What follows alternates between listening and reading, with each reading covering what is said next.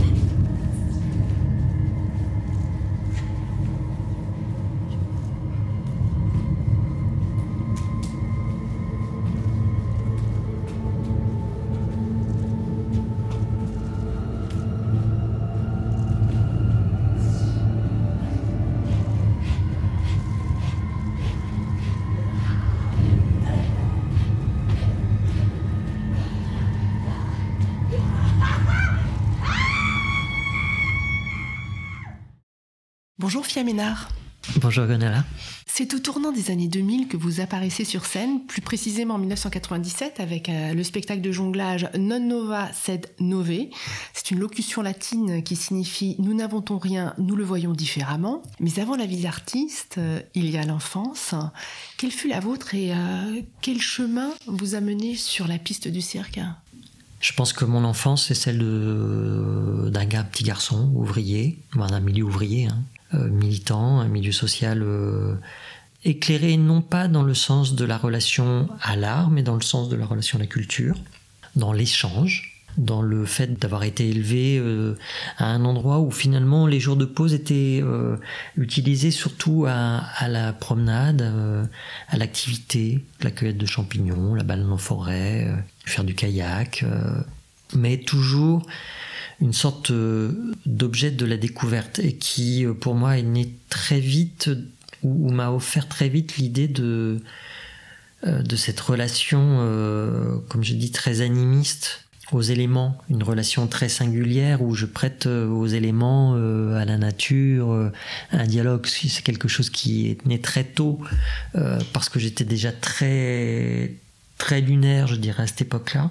Euh, parce que c'était aussi une vie qui était très orientée vers le ciel, dans le sens de cosmos. Quand j'étais enfant, je voulais être cosmonaute, je voulais être... Il y, avait une relation d'évidence à l'espace.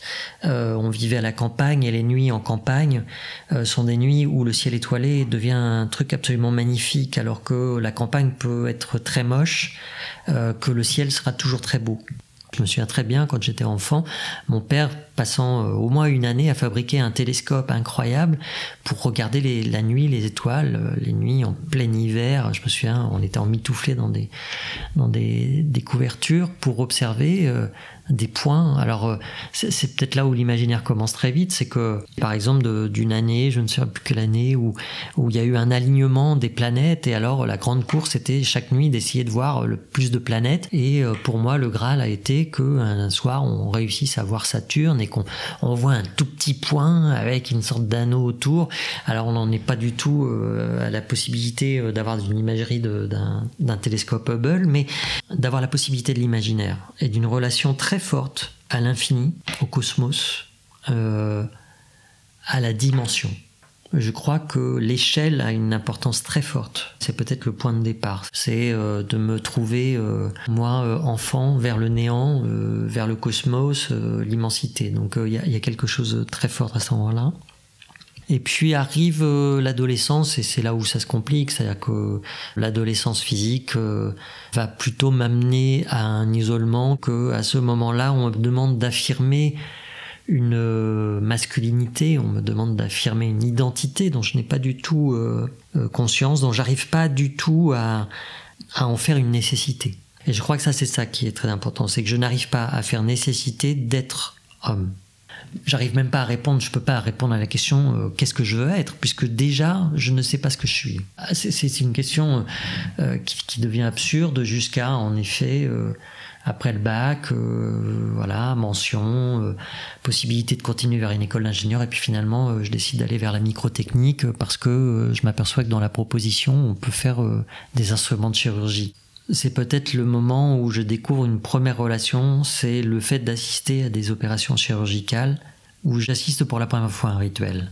Je, vois une préparation d'un corps, je vois un corps endormi, je, vois euh, le moment où l'espace change parce que le corps est endormi et puis que le chirurgien va commencer à ouvrir le corps et que c'est le moment où on rentre dans un infini et que cette relation que j'avais au cosmos, je, la retrouve dans le cosmos du corps.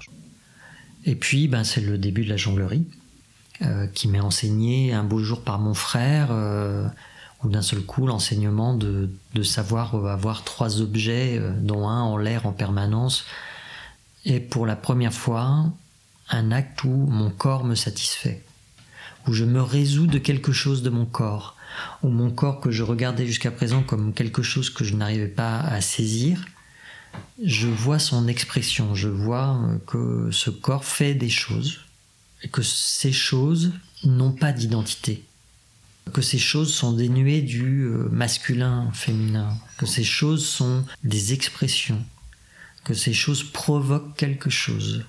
Mais c'est une pratique encore à ce moment-là complètement euh, sportive c'est euh, de réussir à jeter le plus d'objets en l'air. Mais en même temps, j'arrête mes études de microtechnique pour euh, prendre tous les cours de danse, de mime, euh, de, choses que je peux faire et, qui vont rééduquer mon corps en fait. Et en 1991, vous avez 20 ans, vous découvrez le solo extra balle de euh, Jérôme Thomas, et là, c'est le choc. Vous décidez de quitter définitivement vos études de microtechnie. Qu'est-ce qui vous a euh, tant fasciné dans cette première expérience avec euh, ce spectacle?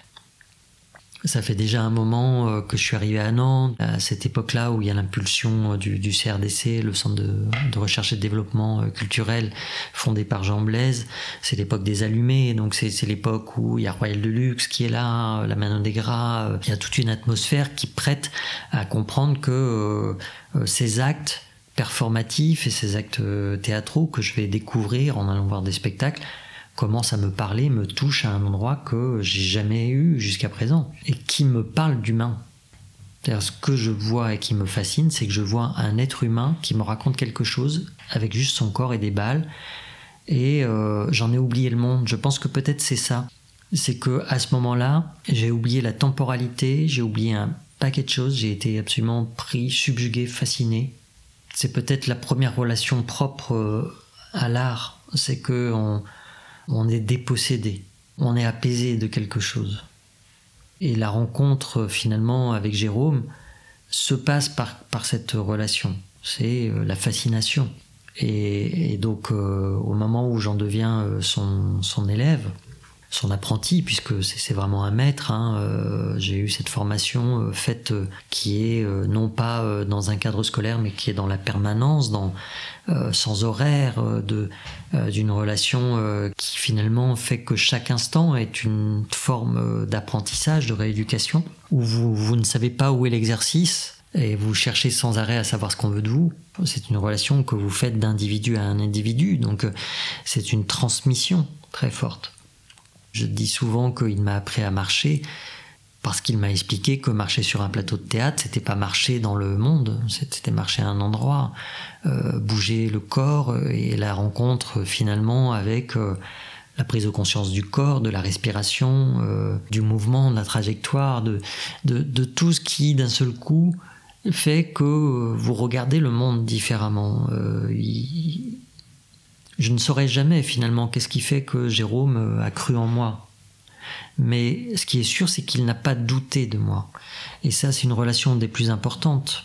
C'est ce qu'il vous a transmis de plus important, puisque vous avez été son élève dès 94, et ensuite vous avez euh, été interprète dans de nombreux spectacles. Aujourd'hui, vous diriez que euh, c'est cette foi en vous qui vous a donné foi en vous-même qui est le plus précieux Quelqu'un qui ne doute pas de vous, mais qui vous donne les outils pour savoir pourquoi vous doutez, c'est tellement important. Parce que avant de comprendre, il faut vivre.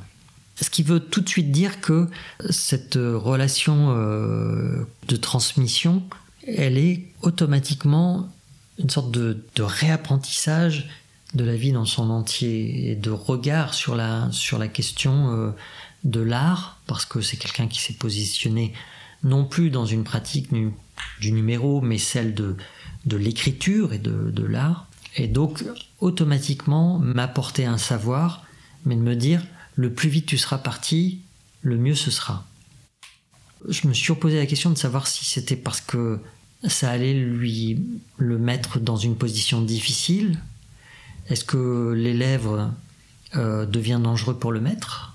C'est des questions euh, qui ne sont pas posées sur le moment, mais en tout cas, je lui dois ma prise de conscience de devenir artiste.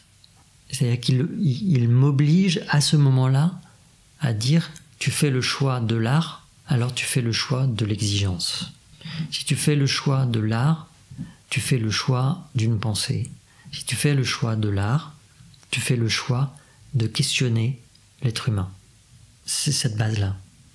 Vous prenez votre envol en 1997 avec votre premier spectacle qui va donner le nom de la compagnie que vous fondez euh, l'année suivante. Donc c'est Non Nova Sed Nove, je le disais tout à l'heure, nous n'inventons rien, nous le voyons différemment. Diriez-vous que c'était un principe fondateur que c'est intitulé?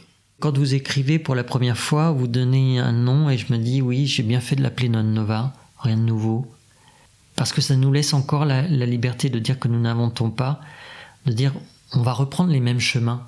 Mais ce qui change, c'est que nous sommes à chaque génération différents. Donc c'est ce qui va nourrir en fait l'imaginaire.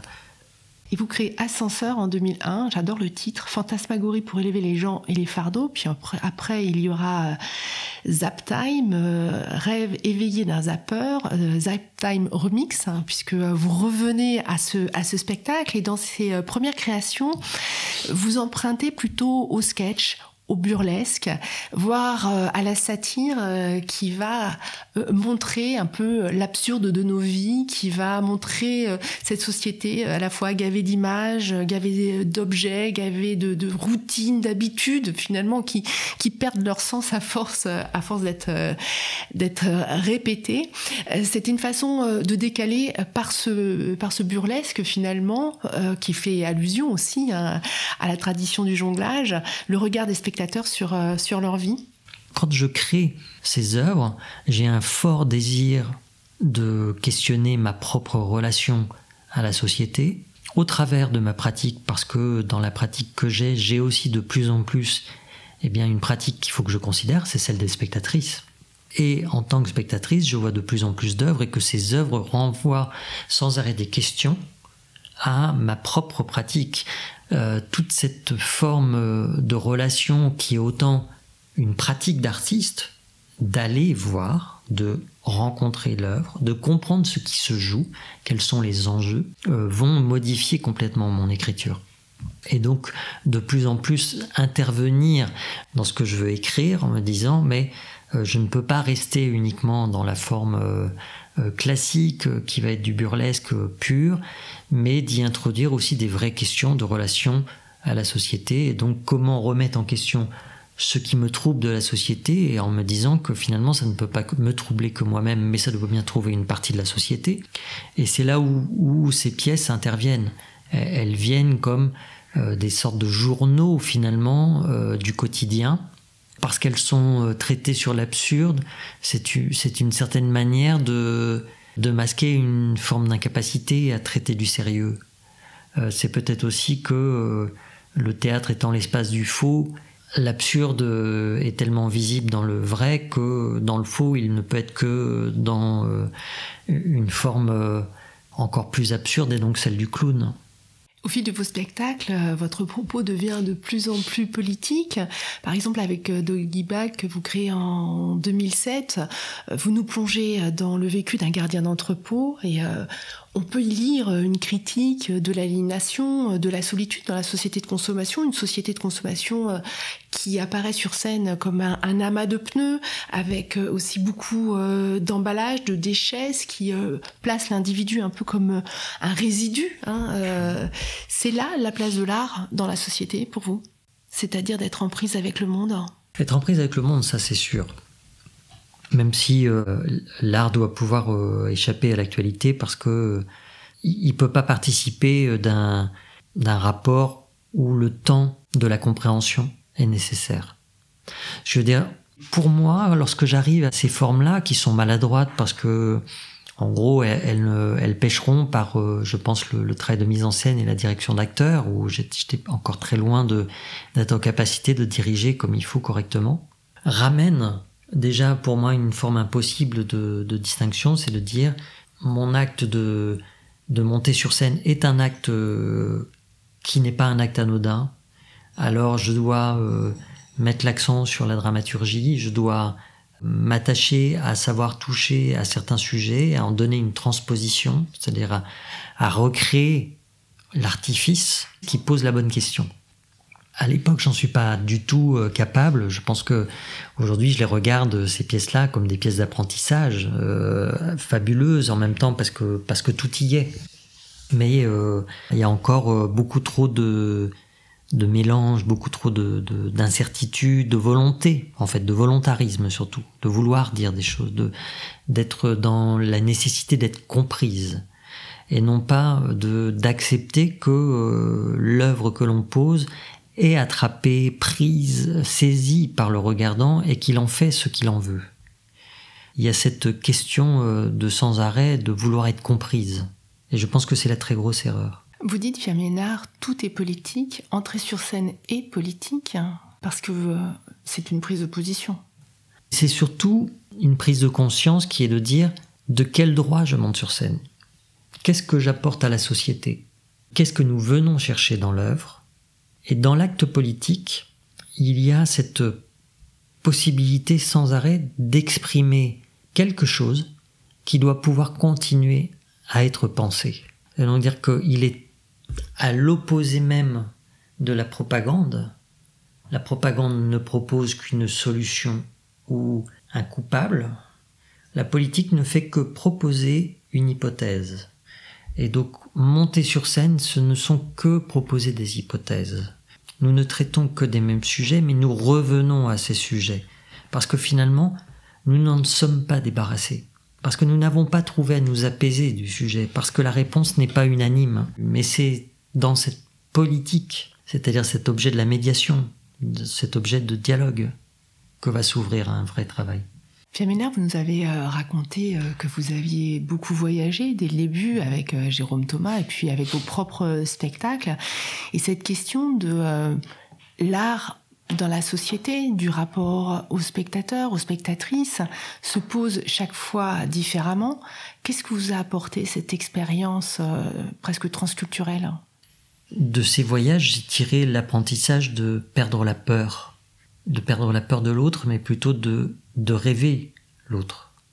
Et donc de, de regarder finalement quels sont les vrais mots, pas ceux qu'on nous vend euh, et, à cet endroit-là, je pense que la pratique euh, du voyage, la pratique de d'aller dans des endroits qui n'étaient pas forcément ouverts d'ailleurs au tourisme et, de ne pas y aller par tourisme, mais par volonté d'échange, et donc de savoir que euh, le voyage et le retour allaient être difficiles parce que vous ne revenez jamais indemne, parce que vous croisez ce qu'on ne voit pas chez nous, le Thanatos euh, aux quatre coins du monde euh, est différent d'une autre. Toutes ces questions-là vont, vont vous bousculer et que chaque voyage euh, est un apprentissage en fait. Diriez-vous qu'il y a une universalité, je dirais, de la communication, de l'échange, du dialogue qui peut s'instaurer à, travers le geste artistique que vous proposez, qui est reçu? Il y, a, il y a un espace qui existe, indéterminé, parce que c'est du domaine de l'émotionnel, qui tient en chaque être humain.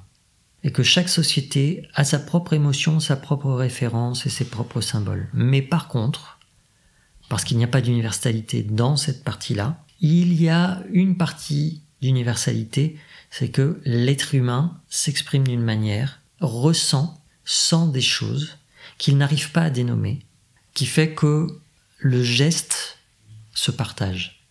Ça ne veut pas dire qu'on se comprend, mais il y a quelque chose de ce qui nous rassure de nous dire nous sommes bien, toi et moi, des êtres humains.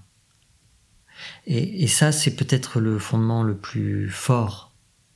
C'est que vous savez que la réaction en face n'est pas forcément celle que vous attendez, mais il y a une réaction. Et si vous savez être à cet endroit-là assez humble, vous comprenez que cette réaction est absolument magnifique parce que vous la comprenez comme quelque chose qui vous renvoie un miroir au travers de l'œil de quelqu'un qui est autre. Et que cet autre vous dit que votre acte à tel moment, lui, il le prend comme ça, et que ça vous oblige à vous dire, ah, on est bien au même endroit, au même espace, mais entre nous, il y a ce fossé incroyable d'une histoire, d'une distance, et en même temps, quelque chose nous relie qui nous permet de dialoguer. Et ça, c'est l'art qui le permet. La pensée de base de l'art, sa nécessité, agit à cet endroit-là. Il y a une nécessité, elle est commune, et c'est peut-être ça. Elle ne s'exprime pas de la même manière. Donc il n'y a pas d'universalisme. Pierre vous nous avez parlé de la question de l'identité qui est très importante dans votre parcours. En 2008, vous commencez euh, le processus de recherche baptisé ICE comme injonglabilité complémentaire des éléments et vous créez PPP comme position parallèle au plancher. Alors euh, beaucoup de beaucoup de sigles. C'est un premier travail autour de la matière, la glace et du thème de l'identité. Euh, ce spectacle est donc un point de bascule à la fois dans votre parcours artistique mais aussi dans votre transformation personnelle. Vous en aviez marre du jonglage, marre des balles? Non, non, pas du tout. Je pense que c'est le moment où vous réalisez que euh, vous jouez de quelque chose, mais que ce quelque chose n'était qu'une étape.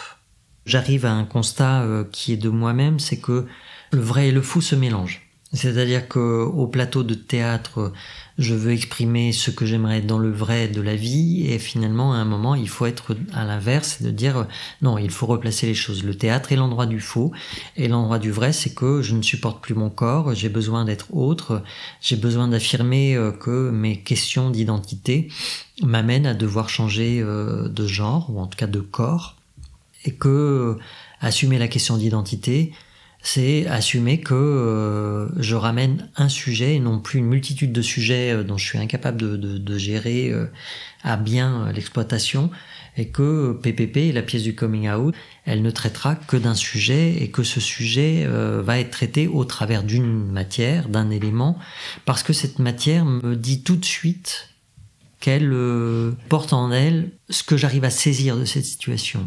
La glace est quelque chose qui nous fascine, et que cet objet-là, je l'associe très facilement à ce que je commence à comprendre de l'étape que je vais vivre, qui est celle de la transition du corps, et donc qui va être celle de la monstruosité, ou en tout cas de l'interrogation, de la défiance.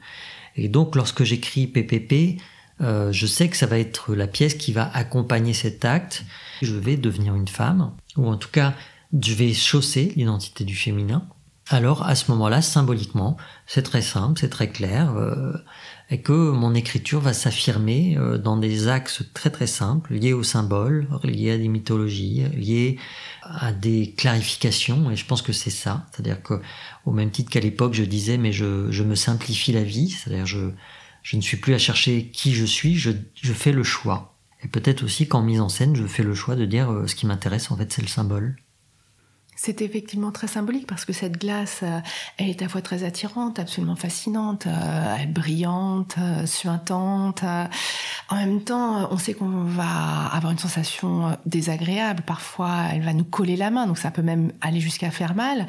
Et c'est une matière qui se métamorphose. Et donc, au fur et à mesure du spectacle, au fur et à mesure de la métamorphose du personnage que vous êtes sur scène, on vous voit arriver comme une sorte de personnage un peu hirsute qui va vivre toute une série d'expériences, toute une série de moments contradictoires, à la fois euh, très forts, mais dans une robe de diva.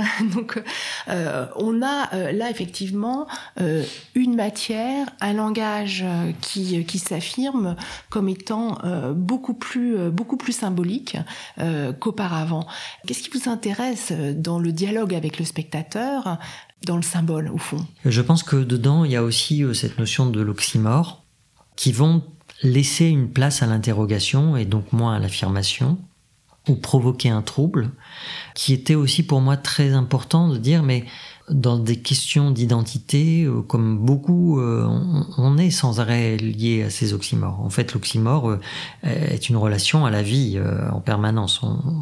Et que la dernière était pour moi aussi de la question de la violence. C'est-à-dire, je passais de cette série de pièces pour rêver à Doggy Bag, où finalement je voulais parler par acte politique de la violence faite dans la société et par comprendre que c'était la violence faite à l'individu qu'il fallait traiter et donc retrouver cette relation du corps, de la violence, de sa propre violence, de celle qui nous fait violence, et notamment celle qui va faire que parce que nous avons conscience de notre propre violence, nous pouvons parler avec l'autre et échanger sur la violence en général. Donc ça devient ces sujets-là qui deviennent prégnants. Et notamment j'offre mon corps au spectateur, je lui offre une possibilité de l'empathie, je lui offre aussi quelque chose qui est de regarder le corps offert dans sa violence et donc de d'isoler cette euh, relation de l'individu qui devient tous les individus et donc qui devient une humanité pour l'humanité. Et le symbole, c'est simplement d'un seul coup de dire, ok, ces boules par exemple qui étaient suspendues et qui tombaient de manière aléatoire sont autant d'épées de Damoclès et qui deviennent réels. Finalement, ces boules de glace deviennent aussi euh, tout ce qui pourrait nous sembler nous tomber sur la tête et simplement de redouter d'être écrasé en permanence. Donc c'est trouver avec le spectateur un endroit de dialogue euh, d'égal à égal, un endroit de réel partage où chacun apporte euh, une part du récit, une part de l'expérience et que vous allez ensuite euh, mettre en forme à travers euh, cette esthétique qui devient la vôtre, une esthétique aussi qui joue de plus en plus euh, avec les éléments. dans les pièces suivantes, par exemple, Vortex ou L'après-midi d'un fun, vous travaillez avec le vent. Et de plus en plus, au lieu des objets, on voit apparaître dans vos pièces des matières. Est-ce que vous diriez que vous faites un, théâtre des éléments? Je ne le définirais pas comme ça. C'est-à-dire que j'ai remplacé les objets par ce qui nous appartient. La matière devient finalement ce que le spectateur partage avec l'artiste. Tout le monde a cette relation à l'eau, à l'air, au vent, et donc l'objet disparaît au profit de quelque chose qui fait notre trait d'union en fait, qui va faire le lien, qui va faire que le spectateur vient avec ça en fait. Il ne vient plus voir, il vient vivre il sait qu'à cet endroit-là, il y apporte sa propre relation, sa propre expérience, sa propre appréhension, son propre plaisir, dans l'apparition de quelque chose dont il n'a pas à réfléchir intellectuellement à c'est ceci, puisqu'il sait ce que c'est. Et, je crois que c'est ça qui est pour moi l'objet, c'est-à-dire que à ce moment-là, je crée des espaces, et ces espaces-là sont des espaces où la matière vient provoquer une relation directe et c'est le spectateur qui raconte l'histoire. C'est une matière qui est aussi en constante métamorphose. Par exemple, dans l'après-midi d'un faune, c'est d'ailleurs même magique parce que euh, on voit un petit sac plastique qui est allé euh, sur le sol. Et euh, ce sac plastique, grâce à trois ventilateurs, bah, va devenir une danseuse puis deux, puis trois. et on a tout un ensemble euh, comme ça qui euh, se, déploie et on a la vie qui apparaît. C'est tout à fait fascinant. En fait, euh, c'est ce qui va faire un processus après, pour moi, fabuleux, c'est la question de la transformation. C'est l'objet central. Je veux dire, cette vision-là, c'est celle de la transformation de mon corps et aussi d'une prise de conscience, c'est que il n'y a aucun corps qui échappe à la transformation. Donc au moment où moi je vais travailler euh, en effet sur des projets tels que l'après-midi fun version 1 avec un sac plastique, Ce qui m'intéresse, c'est aussi de rappeler que dans cet acte de transformation, il y a la mémoire. Non pas celle de la mémoire de la nostalgie, mais celle de la mémoire qui dit je, je suis encore ça.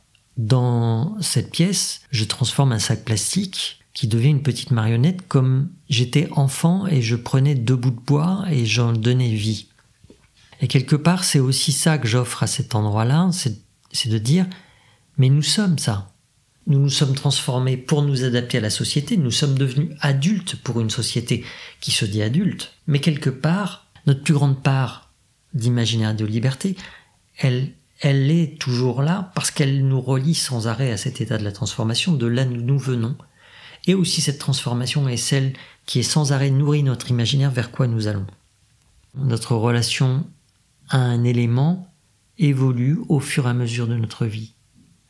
Et ça, je crois que c'est ce qui euh, me permet aujourd'hui, en effet, de convoquer ces éléments sur scène. C'est qu'il il, ramène quelque chose de la vie. Parce que tous ces éléments sont constitutifs à la vie. Ce n'est pas que, et c'est peut-être ce qu'on arrive à définir aujourd'hui quand on repose la question de la nature ou quand on repose la question euh, philosophique à cet endroit-là. Finalement, Qu'est-ce que la vie C'est un certain nombre d'éléments euh, constitutifs et dont l'air, l'eau euh, font partie, euh, le vent, tout en, fait partie. Pour nous, spectateurs, êtres de culture, de société, etc., ce rapport aux éléments me semble me ramener quelque part à, un fond anthropologique commun. et de la même façon qu'on a tous l'expérience de la pesanteur hein, et qu'on est fasciné par quelqu'un qui euh, va jongler et va transformer, euh, défier cette, cette, cette apesanteur, euh, c'est aussi ce lien très ténu et très solide entre tous les humains par-delà nos expériences différentes, notre, notre vécu différent. Et ça, ça crée un langage extrêmement, euh, extrêmement solide et, extrêmement euh, puissant. Euh, vous avez conscience, quand vous maniez toutes ces matières, de tout ce que ça peut soulever comme relation essentielle de l'humain à son environnement? Quand j'écris et quand je, travaille des, sur des éléments, des matières, je m'attache beaucoup plus à quel endroit elles viennent en contact avec des symboles, à quel endroit les deux vont se retrouver ensemble. Dans une pièce comme les, les os noirs, c'est là où on a l'effet le, le, plus visible de ça, je trouve. La matière est, est là du vent en permanence et en même temps, par opposition, le vent qui représente la vie est confronté en permanence avec une mort proche.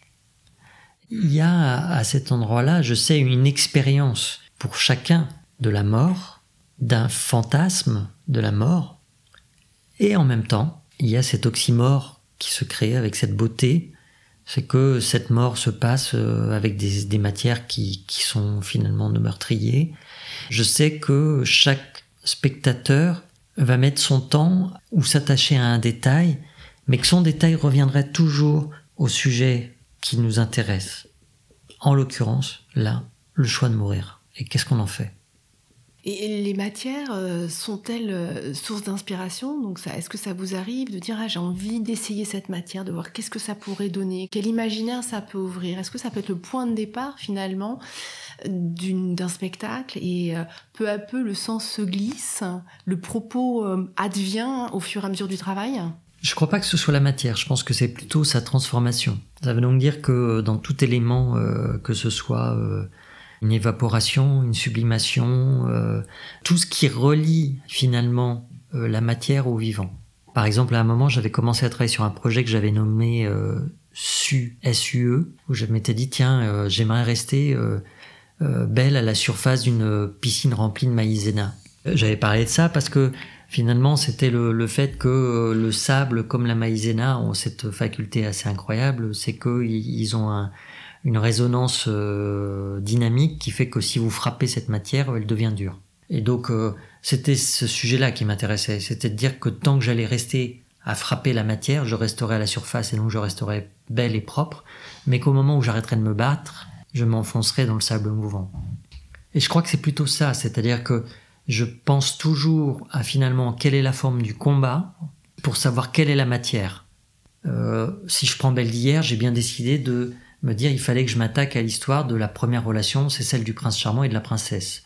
la princesse allait être sauvée par le prince charmant et que au moment où j'inversais en disant bah ça m'intéresserait bien de dire que en fait c'est plutôt la princesse qui sauve le prince hein.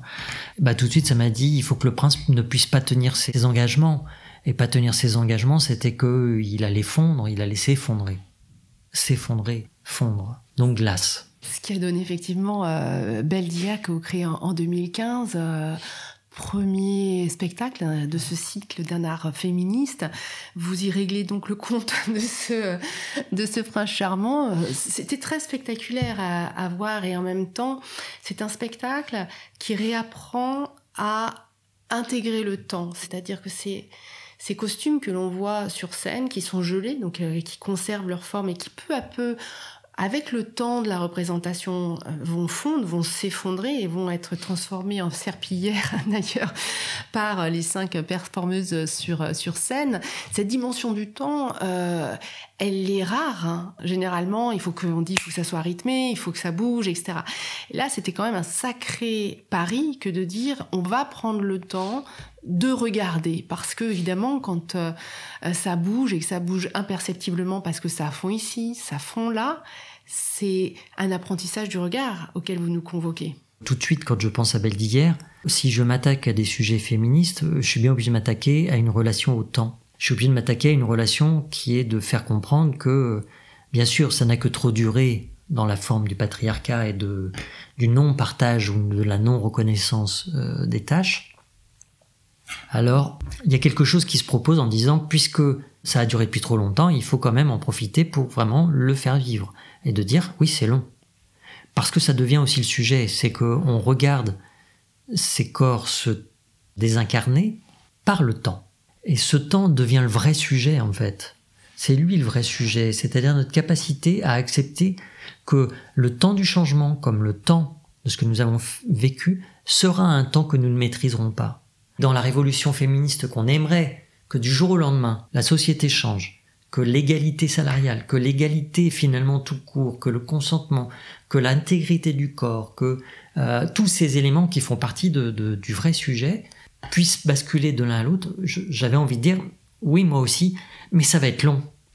Et ça va demander du temps. Et ce temps, ça va être l'apprentissage. Et l'apprentissage, c'est l'observation. Dans Saison sèche, qui est euh, la création suivante en 2018, on sent encore plus cette notion de combat qui euh, donc euh, est présente hein, dans Belle d'hier, mais on a une sorte de révolte, de, de cri qui saisit ses corps en métamorphose.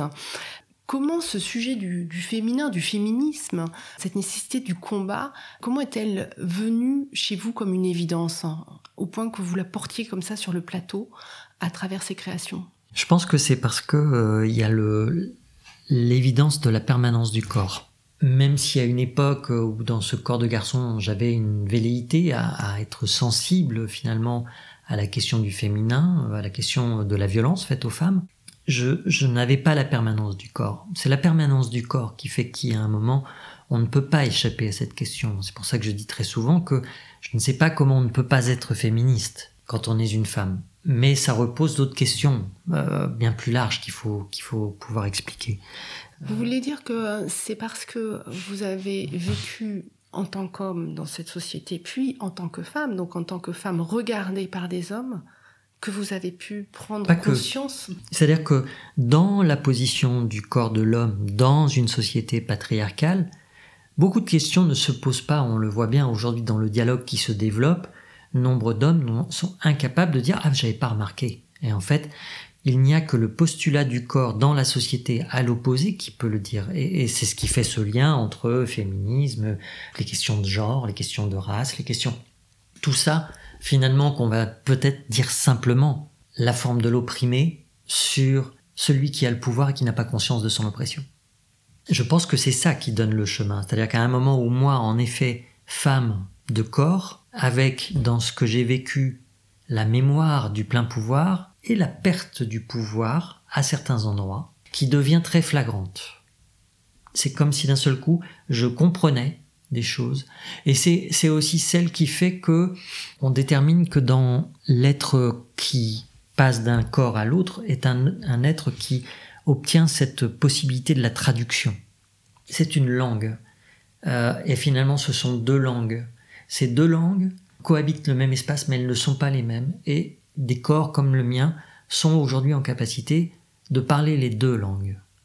Donc ça veut dire que dans cette conscience, il y a deux êtres. Il y a ce corps féminin, ce corps masculin, dans une société aux prises avec des questions qui sont euh, héritées et qui voudraient se transformer et qui cherchent le chemin pour se transformer. Donc ça veut dire que toute cette question du féminisme, pour moi, elle est l'héritage d'une perception du corps, de la rencontre de la sororité, de la violence qui m'est faite, de la violence faite à mon corps, de mon corps qui était invisible lorsqu'il était homme, qui devient visible et en jeu, du moment où finalement je suis passé parfois dans l'étape de la proie, de celle de pas comprendre que euh, finalement je vois pas le danger, mais je comprends que des femmes peuvent sentir le danger, et donc d'une réaffirmation de dire mais mon corps est libre, pourquoi à ce moment-là lui remettre une valeur autre? Pourquoi lui remettre une pression? Pourquoi une violence? Et c'est peut-être l'expression de la violence qui fait que c'est plus important. C'est euh, d'être dépossédé.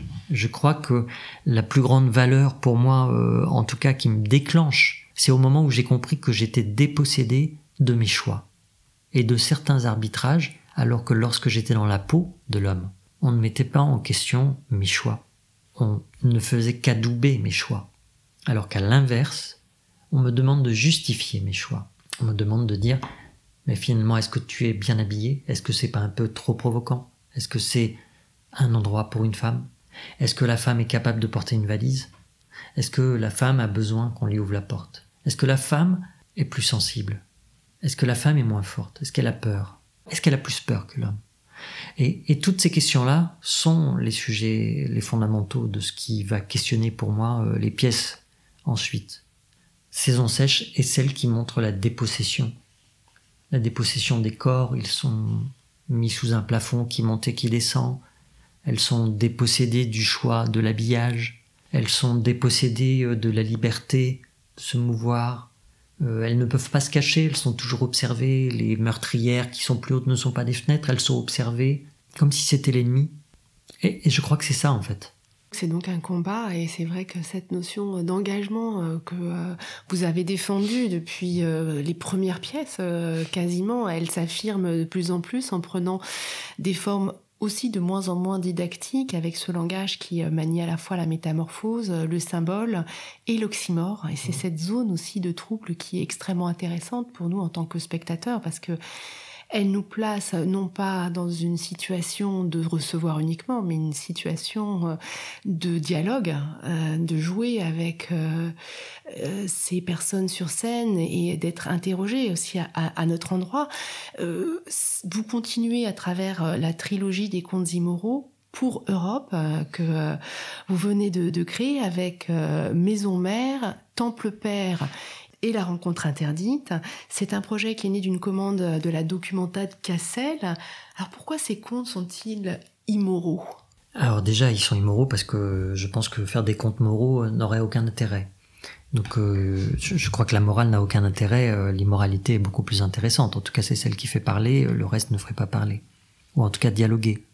Euh, je plonge dans l'idée du conte tout simplement parce que Cassel a cette histoire assez dingue c'est que Edune, c'est une ville où on a décidé de rééduquer la société par l'art, c'est l'objet même de la documenta, mais c'est aussi la, ville des frères Grimm. C'est aussi une sorte d'endroit où finalement le conte a sa base, et la documenta est peut-être un incroyable conte. Euh, et puis en même temps apprendre d'Athènes. Donc tout ça, voilà, me donne, finalement, il y a, une évidence pour moi de rentrer dedans, ce qui me donne en effet contes immoraux la trilogie des contes immoraux pour Europe, entre parenthèses, en disant bien que pour une Européenne convaincue comme moi, le problème c'est qu'on parle toujours de l'Europe, et l'apostrophe. On parle toujours de cette Europe comme d'un, d'une simple société euh, qui contrôlerait finalement euh, nos vies et qui euh, ne serait pas gage de, paix et de liberté, alors que je n'ai pas eu de grand-père tout simplement parce qu'ils ont tous été disséminés par les guerres en Europe. Donc ce magnifique objet d'Europe, c'est quand même la paix. Et je me dis que Europe, c'est le mot presque qui veut dire c'est un prénom. Si on s'appelait toutes et tous Europe, C'est très visible dans la première partie, euh, Maison Mère, puisque on vous voit, une sorte d'Athéna punk, euh, essayer de construire euh, un temple, un temple qui serait celui de l'Europe, un temple en carton. Alors c'est très compliqué, surtout quand on est seul en scène, parce que il y a quelque chose de ce combat avec la matière pendant toute la performance, et c'est assez pessimiste tout de même, puisque à la fin tous ces efforts sont ruinés par une pluie qui va détremper ce carton et, euh, détruire à tout jamais cette maison. Oui, alors justement, peut-être que c'est là la vraie immoralité, c'est que euh, on peut pas être optimiste. Parce que si on était optimiste, on ne ferait rien. Dans Maison Mère, il est évident que ce combat qui est long, qui est démesuré, qui pose aussi une question de l'attente, encore une nouvelle fois, du temps d'observation, on voit que l'humanité a été longue à construire, puisque ce Parthénon euh, en carton, euh, il symbolise quand même une humanité en construction, qui est ruinée par une simple averse. Dans cette histoire, qui est en effet euh, un peu sombre, à la fin, il y a ce regard que cet Athéna Punk a envers le regardant. Le regardant regarde cette maison s'effondrer, il est fasciné par l'effondrement. Et c'est ce que je dis, c'est qu'en fait, nous avons peut-être ce problème de base c'est que nous sommes fascinés d'une manière très immorale d'ailleurs par l'échec. Il y, a, quelque chose de très morbide dans cet acte. Et, quelque part, c'est là où je questionne dedans. Le seul moment où je ne peux rien faire seul et sauver ce Parthénon, personne ne se lève pour venir le sauver. Et c'est ce que j'avais envie de dire. Si je venais à appeler les spectateurs en disant venez aidez-moi, ils viendraient. Mais ça veut donc dire qu'on est toujours dans cette euh, relation finalement qui est celle de, la croyance, c'est qu'il y aura un sauveur. Et que tant qu'on restera dans cette question du sauveur, on défiera la question même de la société. Parce que le sauveur n'a pas besoin de la société, mais la société a besoin du sauveur. Il n'a pas besoin de la responsabilité des citoyens. Il n'a pas besoin de la responsabilité des citoyens. Il en s'en affranchit, puisqu'il est, il est au-delà de ça. Mais par contre, c'est vrai que dans cette relation, à la fin de Maison Mère, on s'aperçoit que pour sauver cette maison, j'ai besoin de la société et donc il faut faire société. Et faire société, ça veut dire accepter les différences. Ce qui est aussi euh, un des sujets euh, de Temple Père, hein, où vous réintroduisez euh, d'ailleurs des figures qu'on a qu'on a pu beaucoup mettre en avant pendant la pandémie, ceux qui étaient au front parce que bien obligés d'aller travailler, et à la fois c'est très en prise avec ce que nous avons vécu, mais avec justement le recul que vous vous pouvez apporter par l'esthétique de la forme qui nous permet d'avoir un autre regard sur ce que nous venons de vivre. C'est c'était ça l'enjeu pour vous de ce travail? L'enjeu était évident, c'est que dans Temple Père, j'avais très envie de, parler d'une relation qui m'était très intime d'ailleurs, qui était celle de, euh, de regarder mes parents vieillissants et mon père notamment, qui euh, aura été ouvrier toute sa vie et souffre aujourd'hui de maladies professionnelles. Et donc euh, d'avoir souffert de l'amiante et qu'il a été comme tout esclave, à un moment fasciné par ce qu'il était en train de faire. Donc c'est la question aussi de la servitude volontaire. C'est la servitude volontaire. Et dans Temple Père, c'est ce sujet-là. Je me rappelais que, enfant, mon père nous emmenait à chaque fois que le paquebot était fini, et il avait la fierté de nous montrer c'est le paquebot sur lequel j'ai travaillé. nous, on en disait c'est le paquebot que mon papa a fait. Donc ça veut bien dire que lorsque j'imagine cette construction de Temple Père, je dis il y a une relation de l'esclavagisme, d'un esclavagisme qui est pas celui euh, racial, mais qui est celui purement économique aujourd'hui, qui est financier, euh, qui est de tirer profit au maximum de l'énergie humaine, qui va ramener cette idée que on voit euh, quatre esclaves monter une tour, que cette tour a pour euh, velléité de monter toujours plus haut, et que plus elle monte plus haut, plus ben, il faut fragiliser la base parce qu'il manque des éléments, donc on retire les éléments du dessous pour toujours les monter, et qu'il y a quelqu'un qui les domine. Et qu'en l'occurrence, c'est une femme. Et qui repose pour moi une autre question, c'est-à-dire la société tient parce que les femmes continuent à supporter et finalement à participer. Donc, ce qui est aussi cet endroit-là euh, dedans et qui est une des formes d'immoralité que traite Temple Père, c'est que c'est pas aussi simple que ça en fait. Pour rompre avec le patriarcat et donc avec une société patriarcale néolibérale qui donne nécropolitique, parce que finalement, il n'y a que les hommes qui peuvent avoir une pensée nécropolitique, car toute femme qui a donné la vie n'arrive pas à se défaire de ce rapport à la vie. Parce que ne serait-ce que ses hormones ont changé, parce que cette relation d'avoir été double fait qu'il est impossible de, sortir de cette relation. Et le dernier volet de la trilogie, Rencontres interdites La rencontre interdite était pour moi euh, une, rencontre peut-être de projection avec la, colère des éléments qui était là aussi. C'est une colère bien plus insidieuse. C'est que la rencontre interdite, nous venons de la vivre. La rencontre interdite, elle a été euh, de, considérer que nous, gens de culture, euh, nous n'avons plus le droit à l'accès à ce qui fait lien pour nous. Ce que je veux dire, le, croyant va à son église, à sa mosquée, euh, à sa synagogue. Mais pour nous autres, finalement, qui ayons une spiritualité laïque, qui ont le théâtre est, notre espace de la spiritualité. Et donc il y a eu cette distinction, c'est que dans nos théâtres, il n'y a pas un sauveur, il y en a des milliers. Euh, sauf que nous, on nous a interdit. Donc ça veut dire qu'au moment où j'écris La rencontre interdite, je suis complètement brassé par cette relation qui est aussi d'un seul coup de faire le lien avec l'architecture. Maison mère est une feuille de carton qui se transforme en un temple et puis qui s'effondre. Temple père se reconstruit sur la ruine de ce Parthénon, qui est une tour qui sort du cadre théâtral, qui sort dans les cintres. On ne le voit pas, on voit pas la fin. La fin n'existe pas, elle sort du cadre. Et la troisième, donc la rencontre interdite, prend acte que aujourd'hui l'architecture c'est celle du théâtre. C'est ce lieu qui nous a été interdit. Ça veut dire interdire la transcendance, ça veut dire aussi interdire la rencontre. Et c'est aussi là où d'un seul coup, cette relation est très forte.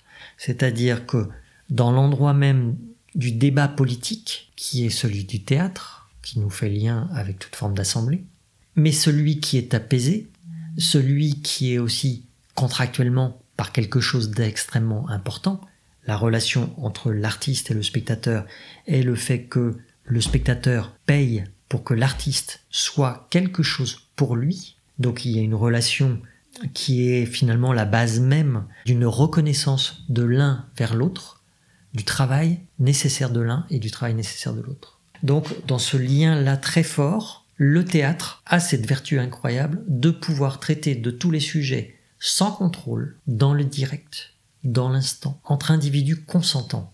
Quand on dit qu'en effet, le théâtre est le seul endroit où les tabous sont tolérés. est ce que je veux dire, si on prend les trois tabous euh, de la psychanalyse, qui sont euh, le viol, le meurtre, l'inceste ou euh, l'anthropophagie, c'est les seuls que nous pouvons pratiquer au théâtre sans qu'ils soient montés politiquement pour favoriser une politique, mais questionnés. C'est-à-dire que le théâtre est le seul endroit où on peut traiter de tous les sujets d'une manière dépassionnée, parce que l'enjeu se fait entre gens consentants, donc ça veut dire ça se fait entre gens qui veulent Merci beaucoup, euh, Fiamila, pour cette euh, belle traversée à travers votre parcours. Merci.